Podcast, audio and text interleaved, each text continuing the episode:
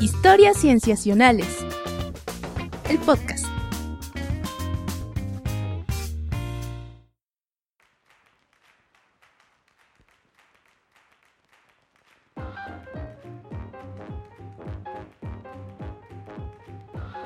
Bienvenidos a Historias Cienciacionales. Nos da mucho gusto estar de nuevo con ustedes. En este episodio vamos a hablar de los que quizá, bueno, yo creo que podemos decir que son los premios más prestigiosos de la ciencia, los premios Nobel, que acaban de ser entregados recientemente. Y para ello estoy con dos personas muy queridas, miembros de Historias Cienciacionales, Emiliano Rodríguez Mega. Hola Emi. Hola Víctor, ¿cómo estás? Bien, bien, gracias, contento, contento de estar platicando y de estar también con Rodrigo Pacheco. Hola, ¿qué tal? Estás, Pach? Bien, y ustedes emocionado porque ya llegó esta época del año.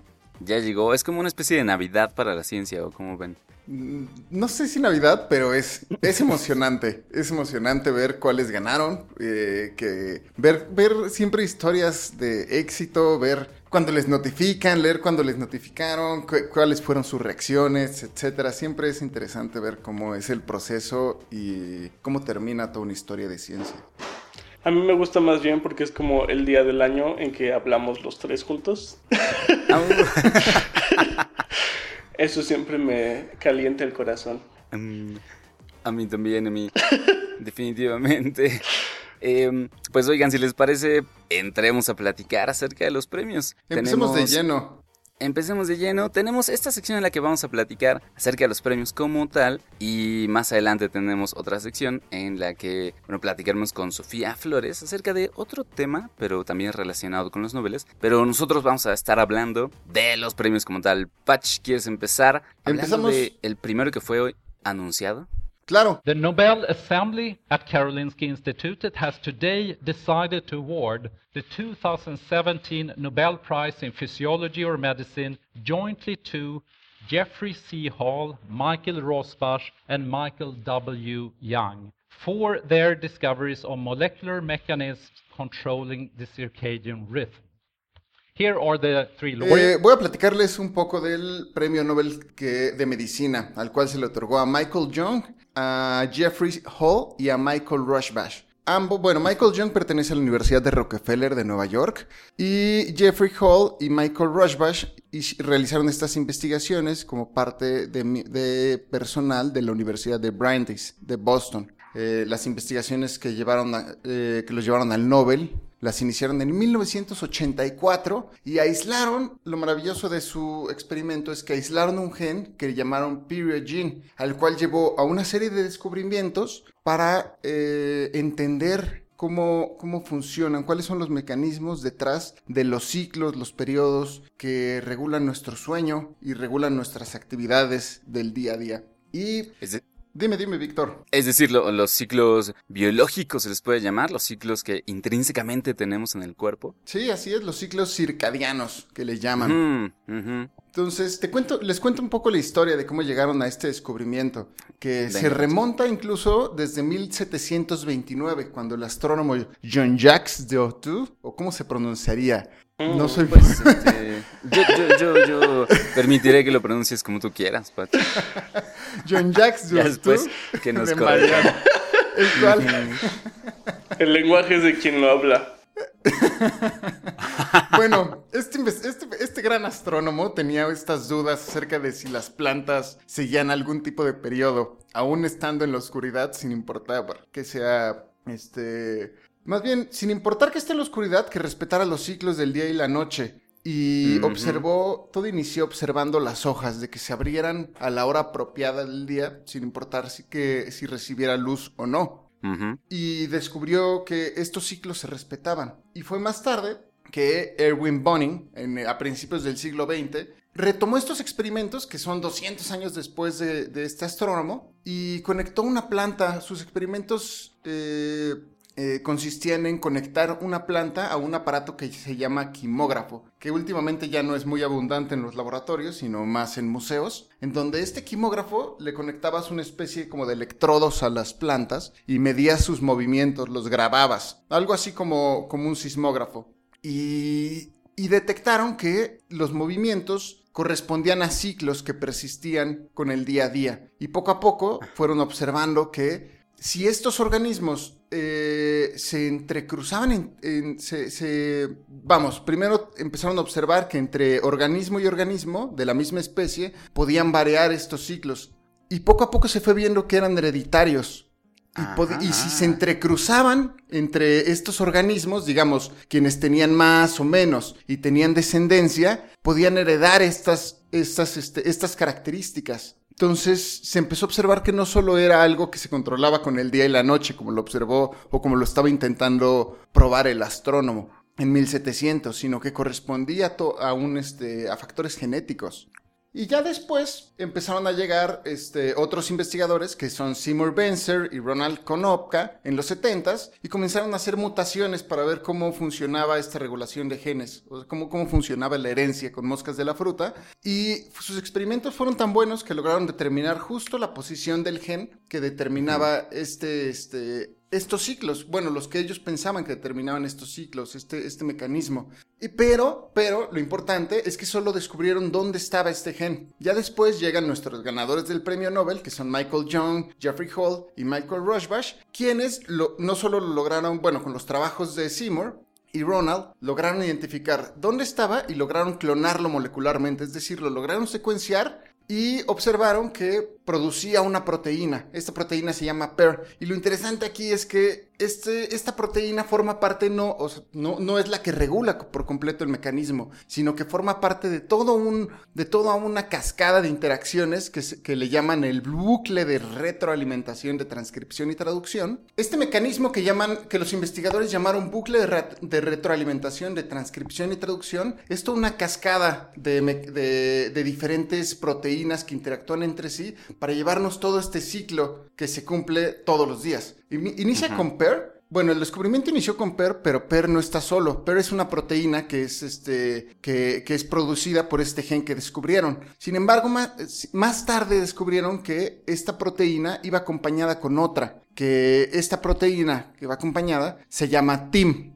TIM y PER se unen en el citoplasma. Este complejo que se une de TIM y PER eh, se, se meten al, al núcleo de las células e inhiben otras proteínas que se llaman, que llaman cycle y clock. Esta cycle y clock también regulan los ciclos de PER y TIM. Es decir, Ajá. cuando, an- en- cuando inicia el día, PER y TIM se comienzan a degradar a lo largo de todo este día. Plas, plas, plas, todo el día se empiezan a degradar por acciones tanto del sol como ambientales o, como, por enzimas que están dentro del, núcleo. Y una vez que se termina su degradación, se activan eh, otros genes que se llaman cycle y clock que promueven el este que se empiece a codificar otra vez las proteínas de TIM y PER que cuando salen digamos el código de, de genético para que se para que empiece otra vez la producción de proteínas se inicia la concentración y empiezan a- y se inhibe la producción de cycle y clock. Es decir, son cuatro proteínas que están interactuando continuamente, eh, unas en el día, otras en la noche, dependiendo de los factores ambientales, y nos llevan a este ciclo que llamamos el ciclo circadiano, lo cual es un gran descubrimiento porque lleva a el impacto que tiene es bastante, porque no solo ayuda a regular los patrones del sueño este mecanismo, sino también ayuda a regular la temperatura corporal y ayuda obviamente a producir hormonas que dependiendo la hora del día en la que estemos o el momento en nuestro día en el que estemos, eh, depende, va, va, vamos a producir proteínas distintas y no solo eso, sino también el metabolismo, como la concentración de la glucosa cambia a lo largo del día. Y si tienes una disfunción en estos genes, puede llevar a tener desórdenes de sueño, puedes tener desórdenes de bipolaridad o también eh, dificultades o, problemas en la función cognitiva, en, la, en cómo almacenar, cómo cómo formas tu memoria y también puede derivar en enfermedades neurológicas si tienes, eh, si tu mecanismo es- está dañado. También si tú, digamos, tienes un, ritmo de vida distinto al que tienen tus ciclos, es decir, algo muy común que es que si trabajas en la noche y, este, y no cumples con tus horas de sueño, te puede llevar a incluso a cáncer, a producir cáncer, a enfermedades neurodegenerativas y desórdenes metabólicos. Es decir, este mecanismo puede afectar bastante si no se respeta o digamos si no, si no, se, si no se le mantiene de forma óptima, cumpliendo nuestras horas de sueño. Y esto fue lo que les llevó a dar el Nobel. pero hay que, hay que tomar en cuenta que todas estas investigaciones vienen partiendo desde 1730 y hasta ahora se entiende de mejor forma cómo funciona a raíz de estos experimentos pero que realmente es un, es uno de esos descubrimientos que nos hace ver a los organismos de una forma distinta, ¿no? Porque estamos hablando de un reloj molecular prácticamente, ¿no? O sea, un reloj interno que tendrían, bueno, que tienen los organismos y que, es decir, es como si dentro de los seres vivos hubiera día y noche, aunque pues eh, afuera ocurran cosas, pero por dentro están sincronizados en ese, en ese periodo. Es, es realmente fascinante. Es, es, es, muy interesante, no solo justo por lo que dices, y, y, no solo eso, sino que se hereda este tipo de mecanismos. Es decir, si, si alguien tiene trastornos de, de su, digamos, alguien tiene una disfunción en estos ciclos, se puede llegar a heredar, o sea, tus hijos podrían llegar a tener estos problemas también. Eso está súper fuerte. También igual algo como que me gustó y que me gustaría retomar una idea de lo que dijo Patch, es como qué impresionante que todos estos descubrimientos que que tienen antecedentes de hace cientos de años, apenas están premiando ahorita, y justo eso también pasó con el Premio Nobel de Física que fue otorgado al equipo que descubrió las ondas gravitacionales. The Royal Swedish Academy of Sciences has decided to award the 2017 Nobel Prize in Physics, with one half to Rainer Weiss, and the other half jointly to Barry C. Barish and Kip S. Thorne all of them members of the LIGO Virgo collaboration. And the Academy citation runs for decisive contributions to the LIGO detector and the observation of gravitational waves. Y es chistoso porque hablar de ondas gravitacionales significa un poco hablar de Albert Einstein, ¿no? Que fue el que las predijo. Y básicamente lo que Einstein decía es como, bueno, o sea, tenemos todas estas dimensiones como el espacio, el tiempo, tacatán, pero él consideró que había eh, una especie de tejido eh, universal que se llamaba el, el espacio-tiempo, ¿no? O sea, no podías dividir ninguno de los dos y los dos confirmaban parte de lo mismo. Básicamente te lo puedes imaginar como una manta o a mí me gusta imaginármelo como una, como una superficie de agua, ¿no? Entonces lo que decía Einstein es que cuando hay eventos enormes y violentos y furiosos en el universo, esta manta se deforma, como cuando aventarías tú una piedrita al, a algún charco, por ejemplo, ¿no? Entonces se hacen como este tipo de oleajes. Imagínense como un oleaje del universo. Este, Uf, esas eran las ondas gravitacionales. Eh, pero Einstein siempre estuvo súper convencido de que nunca íbamos a poder comprobar su existencia. Era meramente teórico, iba a ser súper difícil. ¿Y por qué estaba convencido de eso? Ajá. Claro. ¿Porque era difícil? No, no solamente porque, bueno, claro, porque era difícil, ¿no? No existía la tecnología, pero además porque este tipo de eventos ocurrieron hace millones y millones de años, súper lejos, y pues era, ajá, o sea, como yo creo que era impensable eh, si quiere imaginar que podíamos tener la tecnología para detectar eso. Afortunadamente, amigos, un equipo de científicos inventó una maquinota enorme que se llama el LIGO ah, Detector, que en realidad... Eh, es un interferómetro, ¿no? Y el interferómetro lo que hace es que es una máquina, quizá de las máquinas más sofisticadas que hemos inventado los seres humanos en toda nuestra historia. Y lo que hace es que recoge eh, ondas de sonido, de infrasonido que nosotros no podemos escuchar fácilmente, pero esta, eh, o sea, la máquina tiene tal precisión y tiene como este, una detección tan fina que en 2015 logró detectar, el 14 de septiembre de 2015 logró detectar por primera vez el ruido de unas ondas gravitacionales que llegaron aquí a la Tierra y la cruzaron después de millones de años, cuando se originaron a partir de la colisión de dos agujeros negros, uno de 30 veces la masa del Sol y otro de 60 veces la masa del Sol. Entonces, imagínense si ese evento tan impresionante y grande. Este, y eh, entonces esa fue como la primera prueba de que sí existen las ondas Este premio era realmente casi esperado, ¿no? O sea, seguramente entre las apuestas era el que sí, por supuesto. más alto eh, que probablemente se iba a otorgar casi muy pronto. Yo diría que está más que cantado. Sí, sí, sí. O sea, mm. la, detección de las ondas gravitacionales fue uno de los descubrimientos científicos más importantes eh, del 2015, ¿no? y todos tenían yo tenía apostado que iban a ganar este equipo. Eh, que al final se lo dieron a Rainer Weiss, ¿no? Que era como el coordinador de todo el proyecto y a dos colaboradores suyos que se llaman Keith Thorne y Barry Barish. Pero en realidad el equipo de científicos detrás de todo este esfuerzo este, son miles de muchísimos países. Em, hablé, por ejemplo, hace unos meses con una, eh, una de las integrantes del equipo, que es una argentina que se llama Gabriela González. Este, y ella lo que decía es como, bueno, ahora que logramos hacer esto, lo que significa es que nosotros no, no es que estemos logrando ver las ondas gravitacionales, es que de alguna forma estamos logrando escucharlas. Porque recuerden que estos aparatos este, reciben como ondas de sonido.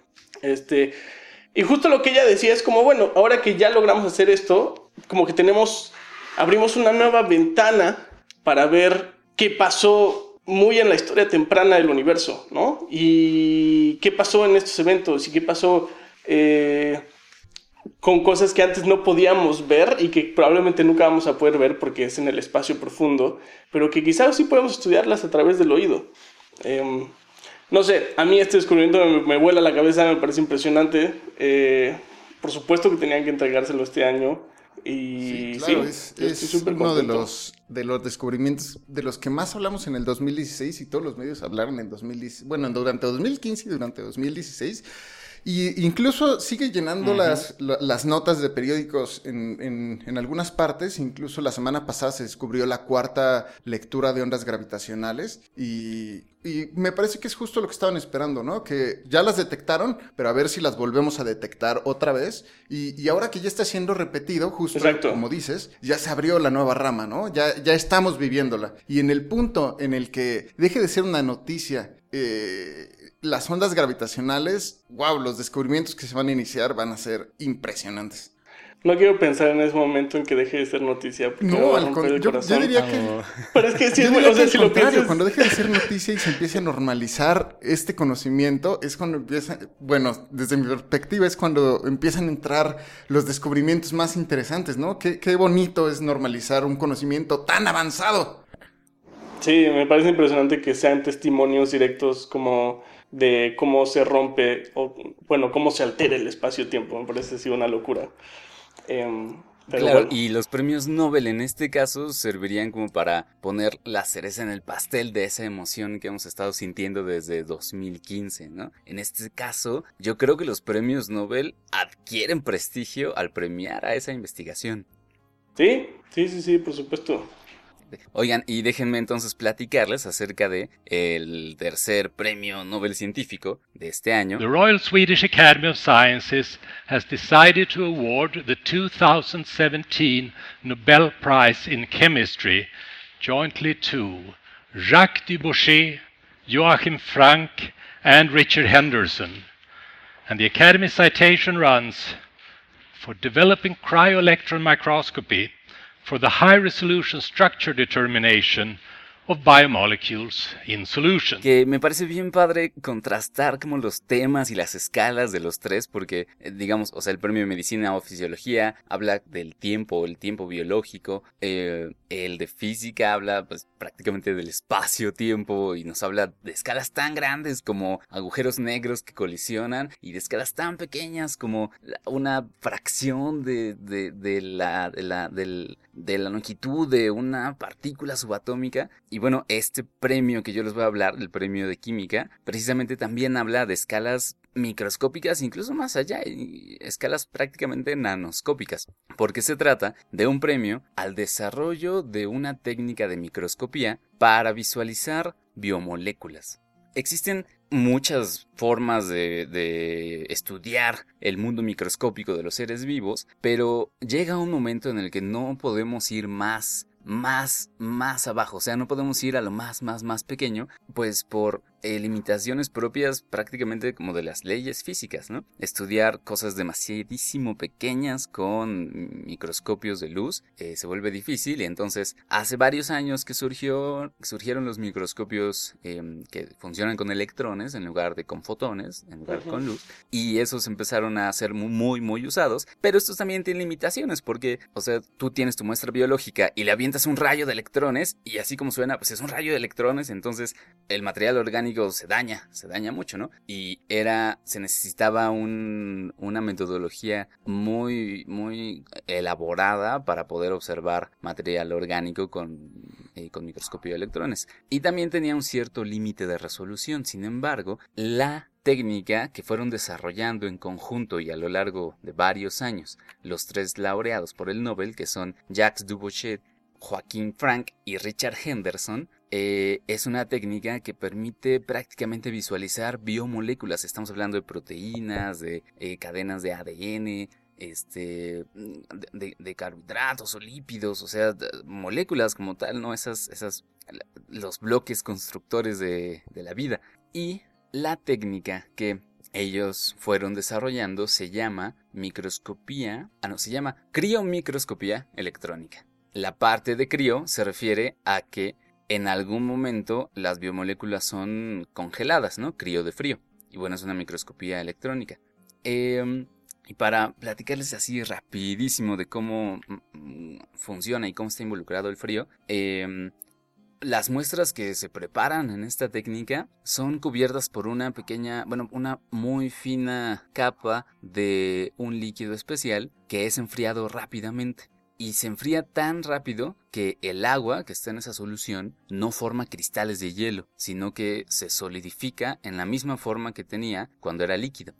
Eh, lo cual, o sea, es casi, casi como si fuera un estado de la materia diferente y nuevo, ¿no? Se le llama a ese proceso vitrificación. O sea, ni siquiera es solidificación, se le llama vitrificación. Y permite que las, la muestra de, la muestra de materia orgánica que tú tengas quede recubierta por esta fina capa de pues de agua vitrificada, o sea, no es hielo porque el hielo forma como estructuras regulares, mm, eh, cíclicas que se van repitiendo, pero en este caso no, simplemente son las moléculas de agua puestas ahí como las deja, como, como estaban cuando me, me lo estoy imaginando como un barniz. Y eso permite, ajá, más o menos, exactamente. y eso permite que el rayo de electrones puede ser ahora mucho más débil y entonces puede no dañar el tejido. Y además, o sea, como son es un rayo de electrones muy débil, va siendo recogido por detectores, pero va pasando por distintos niveles de la misma muestra y entonces va siendo como imágenes de capas, Y luego hay un proceso que uno de los laureados desarrolló, Joaquín Frank, en el que se unen estas imágenes de capas en una imagen tridimensional completa. Entonces, el que desarrolló la técnica para la vitrificación, para la microscopía, fue Jacques Dubochet. El que desarrolló el algoritmo para unir las imágenes fue Joaquín Frank. Y el tercero, Richard Henderson, fue el primero en obtener una imagen de una biomolécula modelada. Oye, Víctor, ¿y sabes si estos eran tres personas que trabajaron en investigaciones distintas utilizando la investigación del uno y del otro o era un equipo? No, realmente eran tres, digamos, eh, tres grupos de investigación diferentes que, bueno, habían estado haciendo esos desarrollos cada quien por su lado, pero los tres, digamos que hicieron contribuciones clave a la técnica. Y al final, o sea, fíjense, es una técnica también medio vieja, ¿no? De 1990 es la primera imagen, que tenía, bueno, su resolución pues más o menos eh, limitada también, pero a partir de hace unos 5 o 6 años, por lo que nos cuentan eh, el comité del Nobel en su, en su, en su información pública, esta técnica ha sido empezado a ser tan usada en la bioquímica que está, ellos dicen, a punto de revolucionar la bioquímica porque se pueden lograr una resolución de, de las moléculas que es es casi, casi atómica, ¿no? O sea, estamos hablando de casi llegar a obtener imágenes, pues eso, como de nivel me, me vienen varias cosas a la mente con lo que nos cuentas. con, con el algoritmo que desarrolló esta, este investigador, me suena como si fuera esta máquina de resonancia magnética, pero aplicado a proteínas. Algo, algo, algo similar, ¿no? Como tomar cada foto de cada, de cada, este, de cada parte y luego acoplarlas para ver una imagen tridimensional. Sí, sí, más o menos. O sea, digamos que es un algoritmo, em, un algoritmo computacional que pues tiene como su, su, desarrollo muy fino y que realmente, bueno, esto ha causado que, por ejemplo, en las redes se hable mucho de... De, y esto ya es como para terminar este pedacito, em, se hable mucho de cómo este premio pues realmente depende de desarrollos de matemática y de física y es usado para estudiar biomoléculas, biología molecular. Entonces como que el premio Nobel de Química como que siempre queda en medio de los dos y realmente no es muy claro como si es enteramente de química o no. Oye, pero, pero algo que también que me parece muy padre de esta investigación es que es como, digamos, la técnica que describes de congelar de cierta forma o vitrificar las proteínas aumenta muchísimo la resolución y eh, no solo en, en- en la, en el instante en el que la capturas, digamos, sino en la dinámica de las proteínas, porque muchas veces uno obtiene estas proteínas, pero las obtiene de cierto método que ya cambió su estado a como te gustaría observarlas, ¿no? Y en el y justo puedes llegar a capturar, me imagino, la, la- en un preciso estado una, una proteína y eso cambia por completo la, la, eh, la resolución de una investigación. Exactamente, estamos hablando de resoluciones muy finas y además proteínas casi casi casi atrapadas en el momento de acción. Y bueno amigos, creo que con esto podemos terminar esta parte del episodio y pues solo nos resta despedirnos. Así es, amigos, los quiero mucho. Qué bueno hablar con ustedes, sobre todo de este tipo de temas. Eh, les mando un abrazo Un muy grande. Muchísimas Qué- gracias. Qué, qué grandes noticias con los Nobels. Grandes noticias. Eh, les propongo que demos nuestros métodos de contacto. Emi, ¿tú quieres dar, no sé si tu Twitter o algo? Eh, mi Twitter es. Me da un poco de pena porque lo abrí antes. Sin pena, de Emiliano. Tener Antes de este conciencia. Pero mi Twitter es arroba mapache-rm.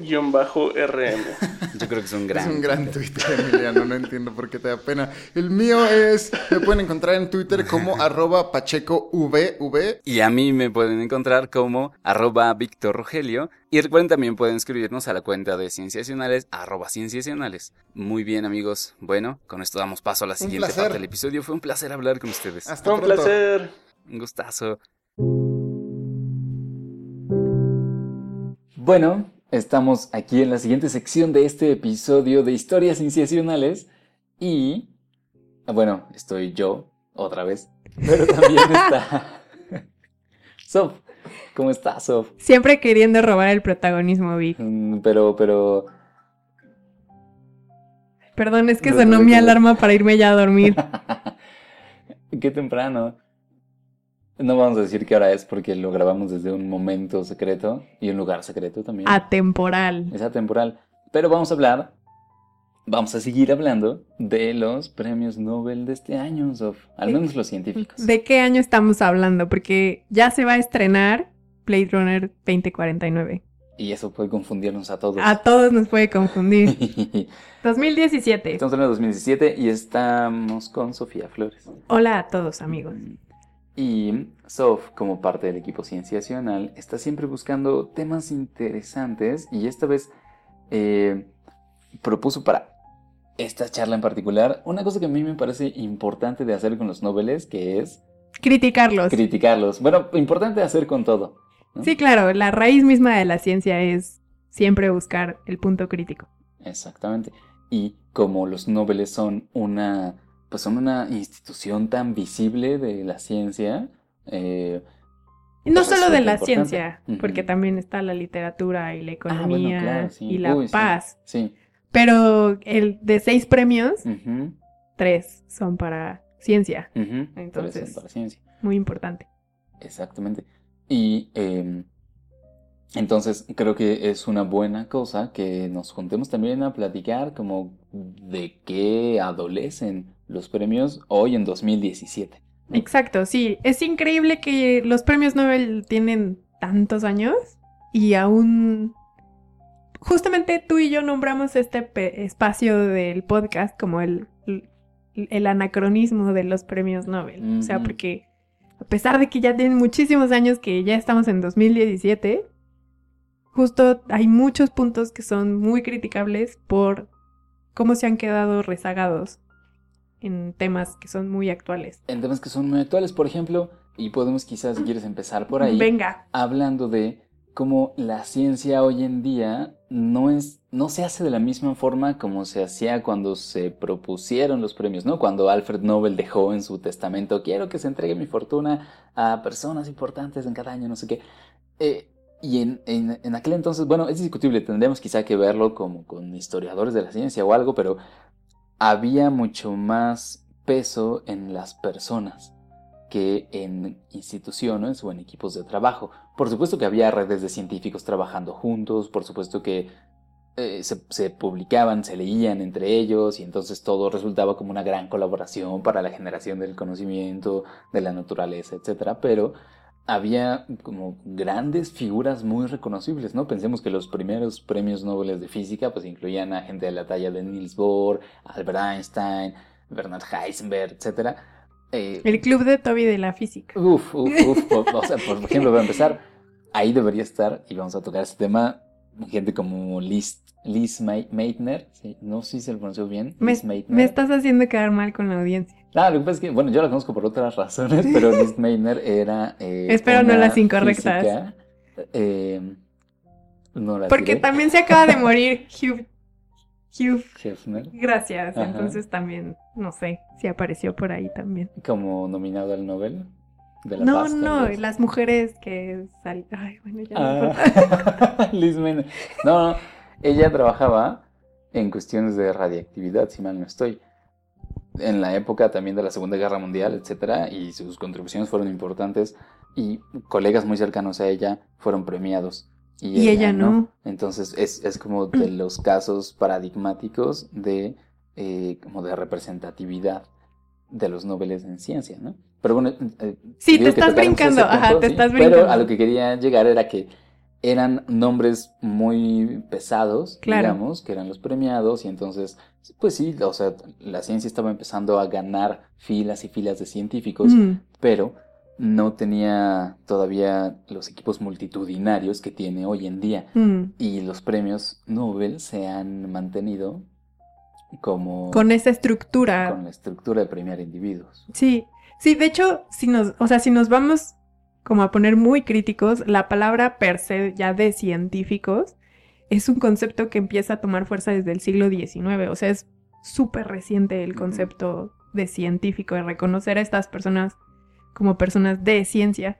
Y, y justo como dices, antes era muy sencillo identificarlos, claro, por su trabajo y por sus contribuciones, pero sobre todo por el personaje que representaban ser, ¿no? Y estas fotos enigmáticas de que ves las dos filas llenas de científicos famosos y, y daba mucho paso a que, por ejemplo, personas como Marie Curie se ganaran dos premios. O sea, ahorita sería inimaginable que un- alguien Ajá. repitiera otro premio Nobel. Y en esa época no había ningún problema porque eran prolíficos no nada más en su propia área, sino que daba paso a que inundaran otras áreas también y que se les reconociera como eso, como personajes individuales. Exactamente. Y era una cosa que discutíamos tú y yo fuera del aire, Muchas cosas pasan fuera del aire. que justo el, el premio Nobel que ustedes, que tú, Emi y Patch ya discutieron, el de física de este año, el de LIGO, el de las... em, Ondas gravitacionales. Exacto. Eh, los autores son tres páginas de autores. O sea, son muchísimos autores y, claro, las reglas del premio Nobel son muy estrictas en el sentido de que máximo se les puede dar un premio a tres personas vivas. No se puede dar póstumos. Solamente se ha dado uno póstumo, pero en realidad fue porque cuando dieron el anuncio del premio el ganador estaba vivo. Fue cuando en la, ceremonia que ya había fallecido. Es como el único que se puede considerar póstumo. No recuerdo, creo que era para física también. Pero en realidad las reglas son esas, máximo tres y tienen que estar vivos.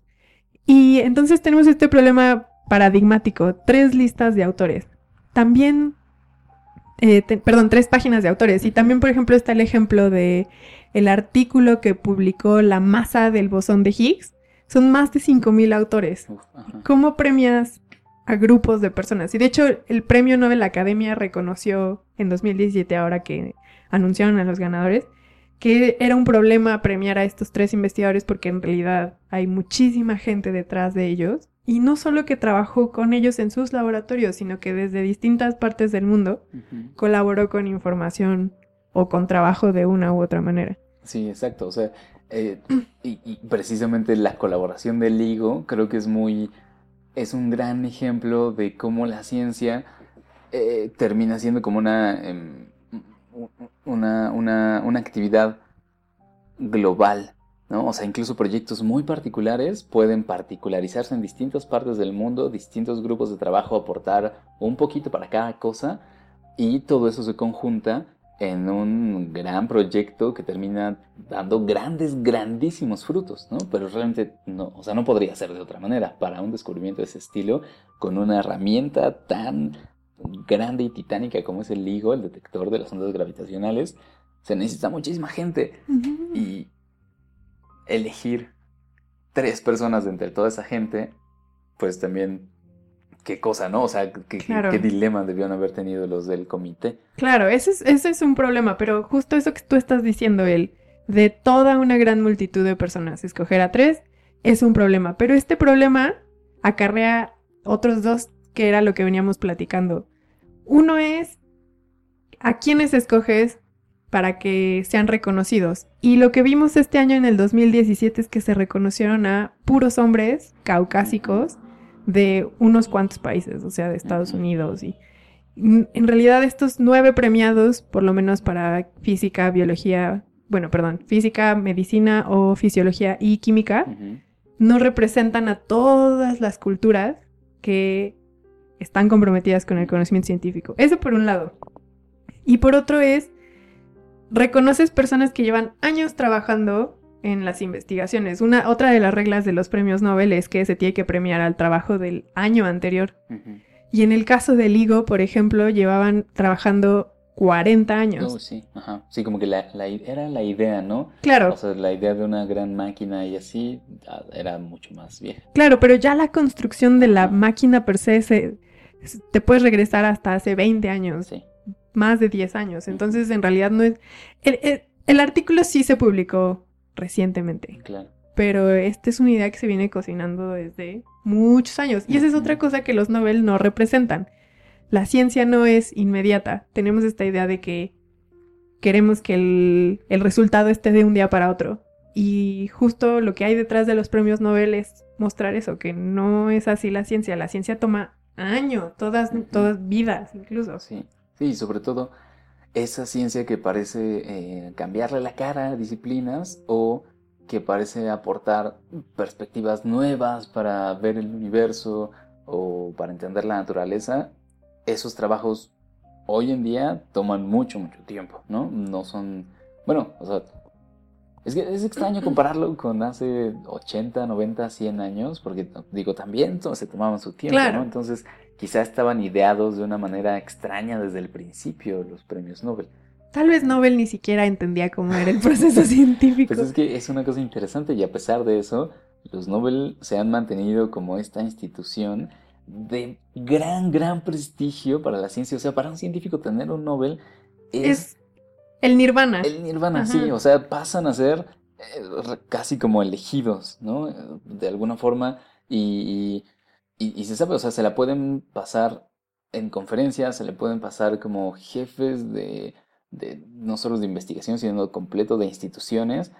Pues porque tienen un Nobel y es una distinción grandísima para un sitio. Es la más grande, ¿no? La más Sí. grande, pero eh, Son tomados como líderes de opinión ya. O sea, exactamente ya. también, ¿no?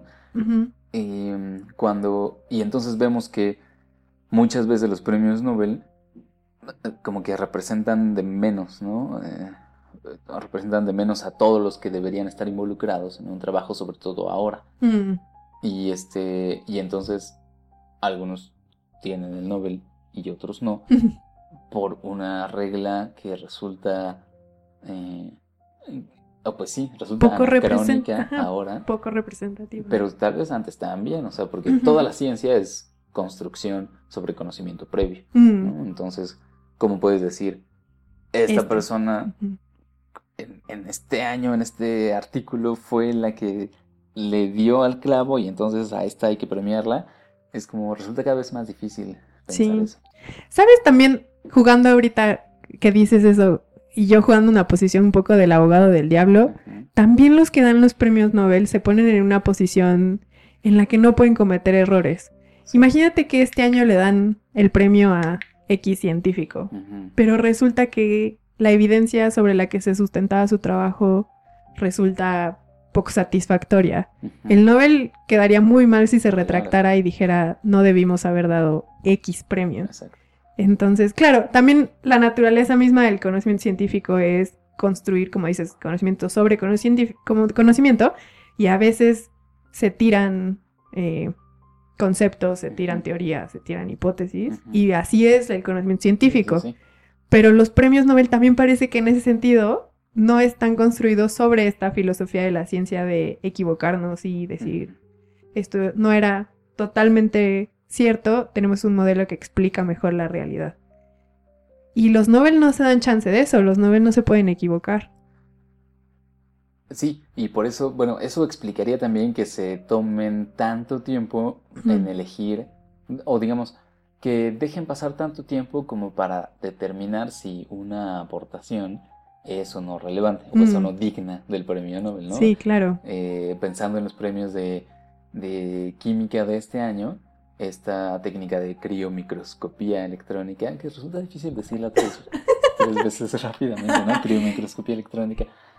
Te congelas si la dices tres veces. Resulta que es una técnica que se empezó a idear, pues no sé, como desde los ochentas también, ¿no? Y hubo una serie de muchos, de varios trabajos y muchas personas involucradas en perfeccionarla, y al final eligen a tres personas. Eh, sí se podría decir, bueno, yo, yo, yo argumentaría que sí son como las personas clave para la técnica, pero desde que se demostró que la técnica funcionaba, que es uno de los premios hasta ahora han pasado cerca de 20 años y se ha perfeccionado la técnica hasta niveles así increíbles, ¿no? O sea, se pueden alcanzar resoluciones casi atómicas, ¿no? Para ver biomoléculas. Y em, entonces ahora ya es un momento seguro para premiar esa técnica, porque ya pasaron pues, casi 20 años y se sabe que, que está funcionando bien, pero fíjate, tuvieron que pasar 20 años para que la técnica fuera suficientemente relevante para la disciplina de la bioquímica Mm. como para que dijeran, bueno, ya merece un premio Nobel. Sí, tú mismo me decías fuera del aire que con, gracias a esa técnica, tú y yo pudimos estudiar conceptos básicos de biología molecular en los libros cuando estudiábamos la licenciatura. O sea, ya, es- ya estaba incluso en libros de texto cuestiones que se habían o podido observar gracias a esta técnica y aún así el Nobel se seguía esperando hasta que dio el premio. Claro. Y también era lo que platicamos. Lo mismo sucedió hace 50 años cuando dieron el Nobel a la, el- la- el- la estructura del ADN, cuando se describe la estructura del ADN. El artículo salió en los 50 y el premio Nobel se los dieron 20 años después. Claro. A pesar de que era algo tan relevante como la estructura del ADN. Sí, sí, y o sea, 20 años después de- de- del descubrimiento, bueno, del, del modelo de Watson y Crick, ya se estaba haciendo ingeniería genética, ¿no? Ya se estaba manipulando ADN. ¿no? Todavía Ya no había se discusiones éticas incluso. Exactamente, exactamente. Es una cosa, o sea, pues es, no sé, es, es un debate bien padre sobre, incluso sobre si, si la ciencia es meritoria de distinciones de este tipo, ¿no? O sea, premios a la ciencia. Es extraño, porque uno entiende que haya, pre- o sea, premios a las actividades artísticas. eh, Humanas. A humanas, a trayectorias, no sé, de personas. Y la ciencia necesitaría premios. ¿Tú qué piensas, Sof? Por mi formación científica, te diría que sí, porque no puedo quitar mi parte egoísta. Ojalá nos premiaran un día. Ojalá un día me premiaran a mí también por, no sé, por haberme despertado temprano hoy. Pero, pero es, es extraño, es, es, no es lo mismo decir Rembrandt fue un gran pintor a decir Einstein tenía una mente brillante. Es, es como muy extraño. Claro, el talento probablemente también naces con él, pero, pero es raro premiar a alguien por usar el cerebro. No sé. O sea, sí es raro. No sé, o sea, por ejemplo, cuando lo comparas con el Nobel de la Paz. Pues claro, premias que alguien haga algo bueno por la humanidad, Sí, ¿no? Como grandes esfuerzos por mantener la paz. Claro. Que al final también criticaría los premios Nobel de la Paz, o sea, se los han dado a muchos presidentes y eso está muy sesgado. ¿Y qué significa hacer buenas acciones? Debes Sí. tener una ideología atrás de esas acciones. Sí, ahora mismo está la polémica de la- en Myanmar, la que es jefa de Estado, no sé si es presidente o primer ministro o algo así, le dio un premio Nobel de la Paz hace varios años y ahora está involucrada, bueno, más bien, en Myanmar están haciendo esto que se llama una, como, le llaman así como limpieza étnica. Ok. O sea, es como atacar a un grupo étnico muy ¿Eugenesia? particular. No, no, o sea, como hay, hay muchos eh, musulmanes, pero son minoría y los están atacando la mayoría del país, que son budistas, es raro, ¿no? Pero Órale. están, eh, pues sí, están ejerciendo violencia muy fuerte contra todo ese grupo. Está siendo muy criticado por la comunidad internacional. Y ella lo está Eh, orquestando. no lo está orquestando, pero lo está permitiendo. Ok. porque, eh, Que de la hace el cómplice. de- ajá, y tiene un premio Nobel de la Paz, entonces también todos dicen así como, wow, entonces, ¿qué onda? ¿No? Bueno, el Al Gore o Barack Obama que tienen un premio. Bueno, premio de el la Paz. presidente de Colombia que tiene un Nobel de la Paz. Sí, políticos, eso es, eh, es muy, muy discutible. Y, y fíjate, incluso científicos, hay eh, casos de científicos que tienen premio Nobel que también dan- han dado declaraciones pues, francamente reprobables y terribles. El mismo Watson que hablaba, que decía que los, que la raza negra era menos inteligente que la raza caucásica. Bueno, partamos del, del punto de que es una raza. ¿Y por qué el que describió la estructura del ADN habla de razas? Exacto. Y sin embargo, como tiene un premio Nobel, Claro. entonces sus palabras tienen un peso muy distinto al que tendría, pon tú, un experto en, en- en antropología, ¿no? Mm, O, o una persona de ese grupo social humano que trate de defenderse y decir así como, oigan, esa persona está mal, ¿no? Pero tiene premio Nobel. claro. ¿Cómo vamos a comparar lo que tú dices con lo que dice un premio Nobel? Entonces tiene todo ese... eh, es- exacto, es como una... La pregunta es entonces, ¿esta distinción tiene muchas consecuencias e implicaciones que van más allá de la mera, del mero reconocimiento a la ciencia? Claro, y del mismo quehacer científico, como que se pierde esa, ese espíritu de generar conocimiento por el mero placer de aprender, de conocer, de dilucidar el universo. Y esto me lleva a uno de los puntos que yo te comentaba también fuera del aire, que Mm, es Fuera del aire pasa todo. que era viejitos dándole premio a viejitos. Mm, Y ay. Eso suena increíble. O sea, el premio Nobel lo da la Academia Sueca, pero también, o sea, ya en la ceremonia son los reyes los que dan, los reyes de Suecia, los que dan. Bueno, si es que están divididos, porque creo que el de La Paz los da Noruega. No, es, no sé bien cómo está allí la situación, pero no todos los da el mismo Suecia. país. Ajá.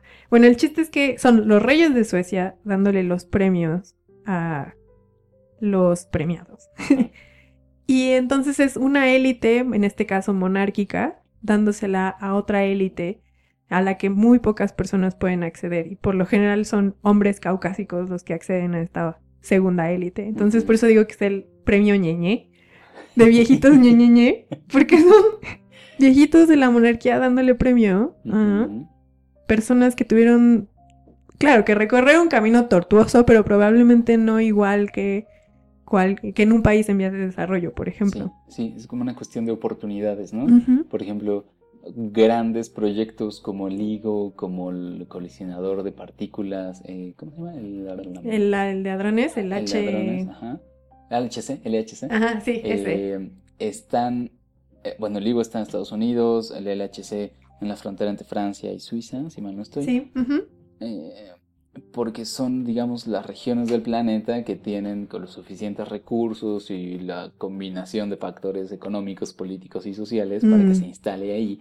Y entonces, pues es lógico que los líderes de sus proyectos terminen siendo pues los científicos de sus países, ¿no?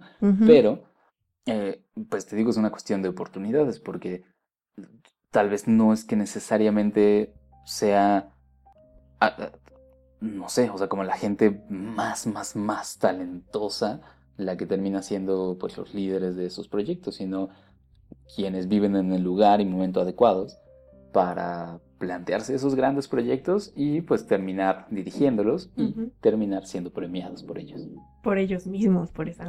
Exacto, sí, sí, sí, es una cosa extraña. O sea, ¿cómo, cómo, cómo vislumbraríamos distinciones a la ciencia más equitativas? No sé, justo ¿Cómo ahorita, mientras te escuchaba hablar, que son los países que tienen posibilidades de hacer crecer su ciencia, que estaba yo pensando en la India y en China, que de unos años para acá están inyectándole Japón, que están inyectándole mucho dinero a su producción científica. Sí. Probablemente si nos atenemos a que los Nobel se tardan en promedio unos 20 años en reconocer a la ciencia, probablemente en 20 años, 30 años estemos empezando a ver que les dan premios a japoneses. Bueno, claro, no estoy diciendo que no se los hayan dado antes. Con La- más frecuencia, ¿no? Exacto, pero en que empecemos a ver un patrón en que los premios empiecen a inclinar hacia esa parte del planeta. Y justo tú me contabas una historia que me pareció súper padre Sí. del Premio Nobel de Medicina o Fisiología de hace dos años. Exactamente, sí. Que se la dieron a la doctora Yu. Ay, me acuerdo de, de ese nombre, pero se me olvida el Aquí otro. lo tengo. A. Tú, Joe Joe. Ah, Perdón, era revés, era tú. Yo, yo. Este. Ella era una investigadora en una institución del gobierno chino. Entonces, no sé si había de otras en aquel momento, en la, en la época de, de este, la Revolución Cultural China, la China de Mao, en los años 60, 70, en un momento en el que los científicos trabajaban para los problemas del Estado y también publicaban de manera colectiva. Entonces sus nombres no iban, sus nombres particulares no iban en las publicaciones. Y lo que hizo ella fue, bueno, fue la líder de un equipo que encontró un tratamiento nuevo contra la malaria, un parásito que ya había empezado a desarrollar resistencia contra varios de los tratamientos que había, ¿no? Sobre todo como al tratamiento principal que, que había en ese entonces. Ella propone esto, se empieza a usar en China, se empieza a usar en países aledaños. En algún momento la OMS reconoce que es un tratamiento fantástico y lo pone también como estándar, se empieza a usar en todo el mundo y cuando la, gente, la comunidad científica se da cuenta que es- una gran cosa, dice, oye, pues merecería un premio este tratamiento, ¿no? ok, vamos a ver quién lo ideó, ¿no? O sea, de dónde salió. ¡Bam! Un grupo. Y resulta que era difícil saber como quién era el responsable de, esa, de, de ese desarrollo porque no venía firmado el, los trabajos originales, ¿no? O sea, tuvieron que hacer como una investigación, casi investigación histórica, para saber quién era responsable. Dieron con ella. Eh, el premio, de los primeros premios que recibió fueron premios de asociaciones médicas en Estados Unidos y a partir de ahí empezó a sonar para el Nobel su, su caso, ¿no? Pero entonces, fíjate, es como a- absolutamente lo contrario, ¿no? Nosotros ahorita estamos criticando que los premios Nobel, No se dan a grupos. ajá, que no se den a grupos, sino a individuos muy particulares, pero... por- Cuando hay una situación para premiar a un grupo, Ajá, se busca al individuo. se busca el individuo, se busca el individuo. Y, y digo, estos eran circunstancias pues muy particulares de la sociedad china de aquel tiempo, ¿no? Claro. Em, y al final, fíjate, resulta muy padre y no sé si aleccionador en algún sentido que haya sido una, una mujer la líder de la investigación y además una mujer china y que contrastaba mucho con el panel de premiados de ese año que también eran pues, en su mayoría hombres, y ella estaba ahí como una mujer china, o sea, de un país que no es usualmente premiado por, los premios Nobel. Y que un país que dentro de su propia estructura no le da un reconocimiento tampoco a las mujeres. Y justo eso nos lleva a otro de los puntos anacrónicos de los premios Nobel, el reconocimiento a las mujeres. Por aquí yo encontré que solamente se le han dado el premio Nobel de Ciencias, porque también se ha reconocido en otras áreas a las mujeres, sobre todo en paz y literatura.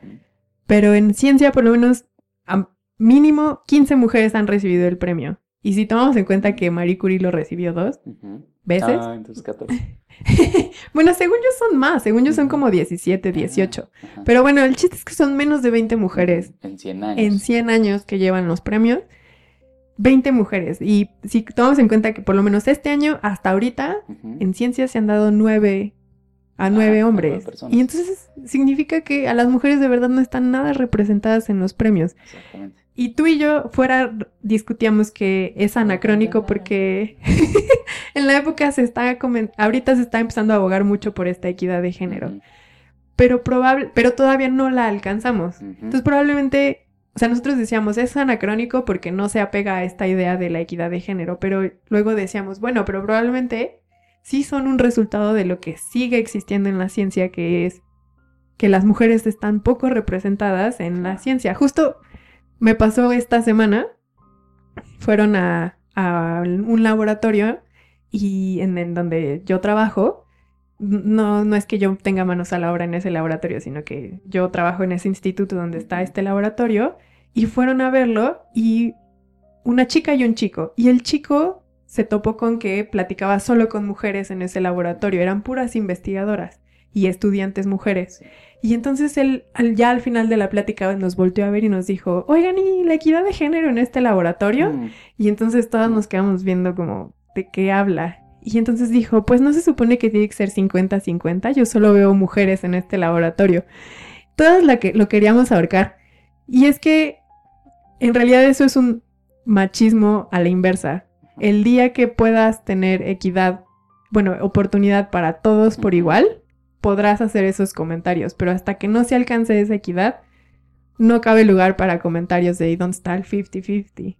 Exactamente, ¿no? Pero, o sea, es, es lo mismo. Bueno, eh, tiene que ver con esto que mencionábamos de las oportunidades, ¿no?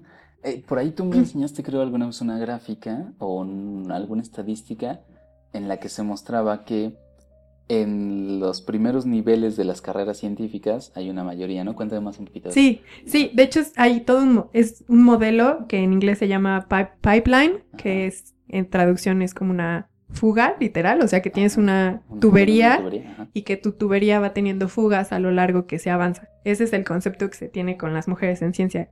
Y es eso que dices. ah, los primeros ni- niveles, sobre todo en licenciatura, sí tienes una representación 50-50 de hombres y mujeres.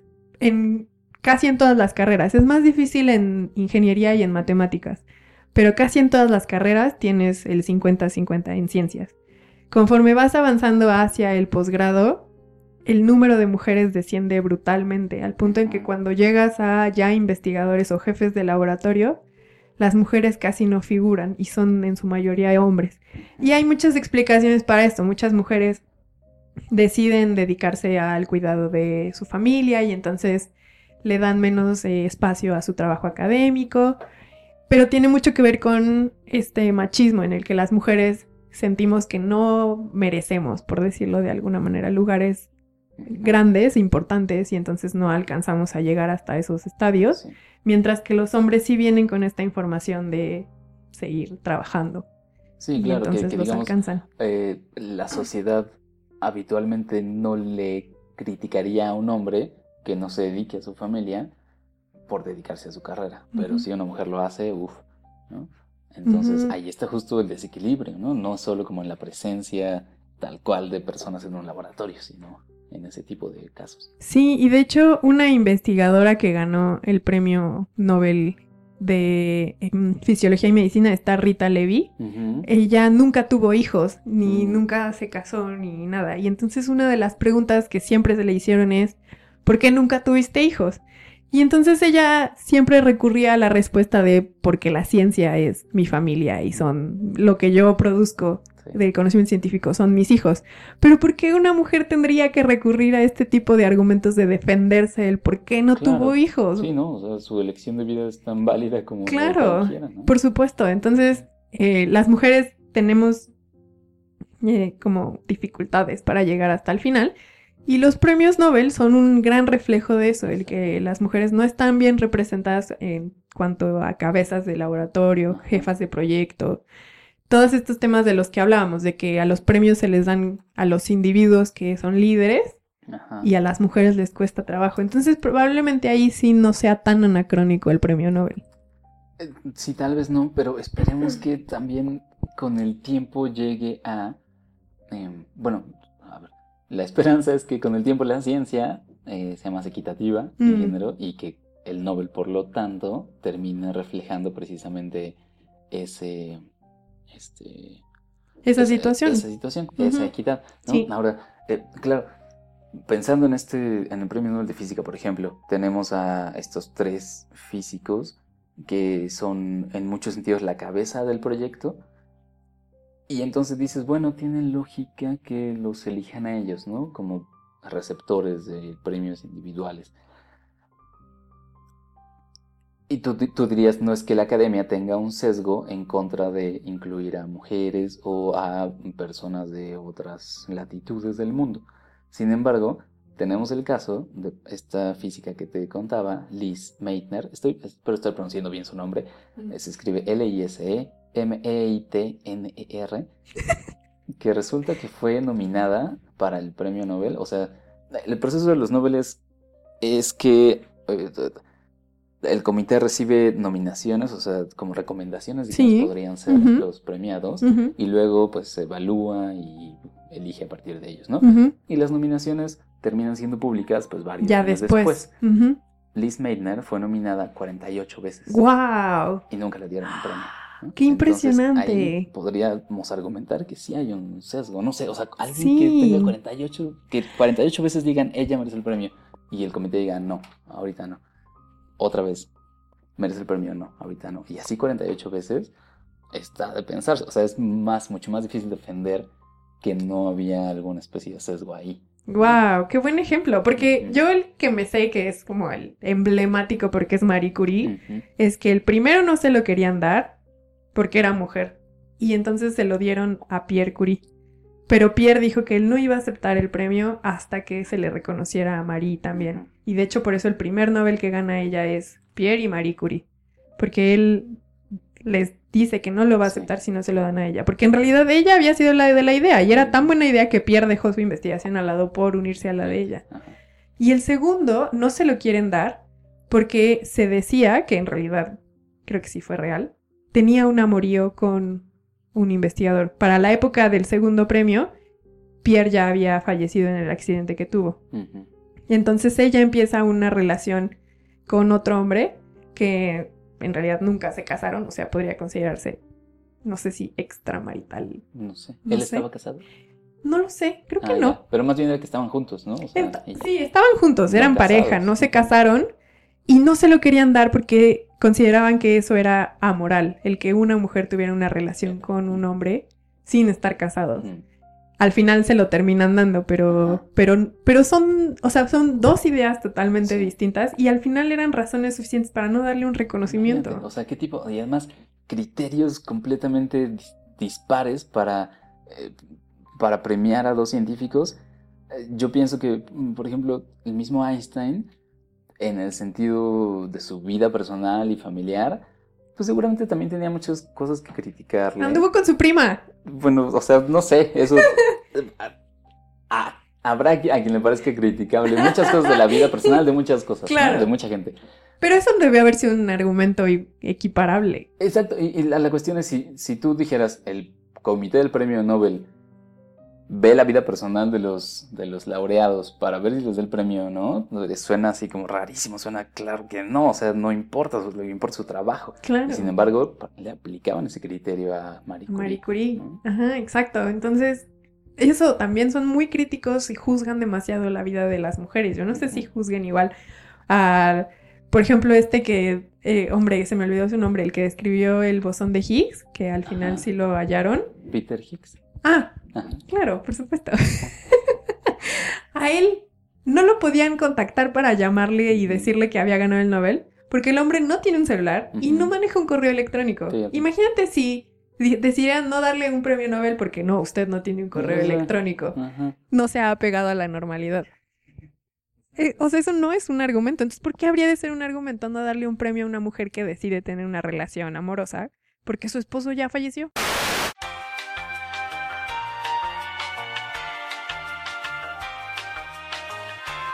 Bueno, hacer podcast no está exento de problemas y tuvimos algunas fallas técnicas, pero no queríamos descartar la conversación que habíamos tenido porque pues quedó bonita. Entonces le pedí a Sofía que si podíamos grabar la despedida, la salida del programa, realmente ya habíamos acabado, habíamos tocado los temas, habíamos tomado una buena cantidad de tiempo para platicarlos, así que faltaba despedirnos y le pedí a Sofía que lo hiciéramos. Ahora, por algunas circunstancias que se conflagraron, no estábamos en exactamente el mismo punto geográfico, así que ustedes escucharán algún cambio en la calidad del audio, pero pueden pensar que es como si estuviéramos detrás de una pantalla de televisión y uno de los dos está en un teléfono. Y la pantalla de televisión es anterior a los años 50. Bien, aquí va. Después de estos pequeños problemas técnicos, ya creo que solo nos resta concluir un poquito el tema y hacer la despedida, Sof. Sí, así.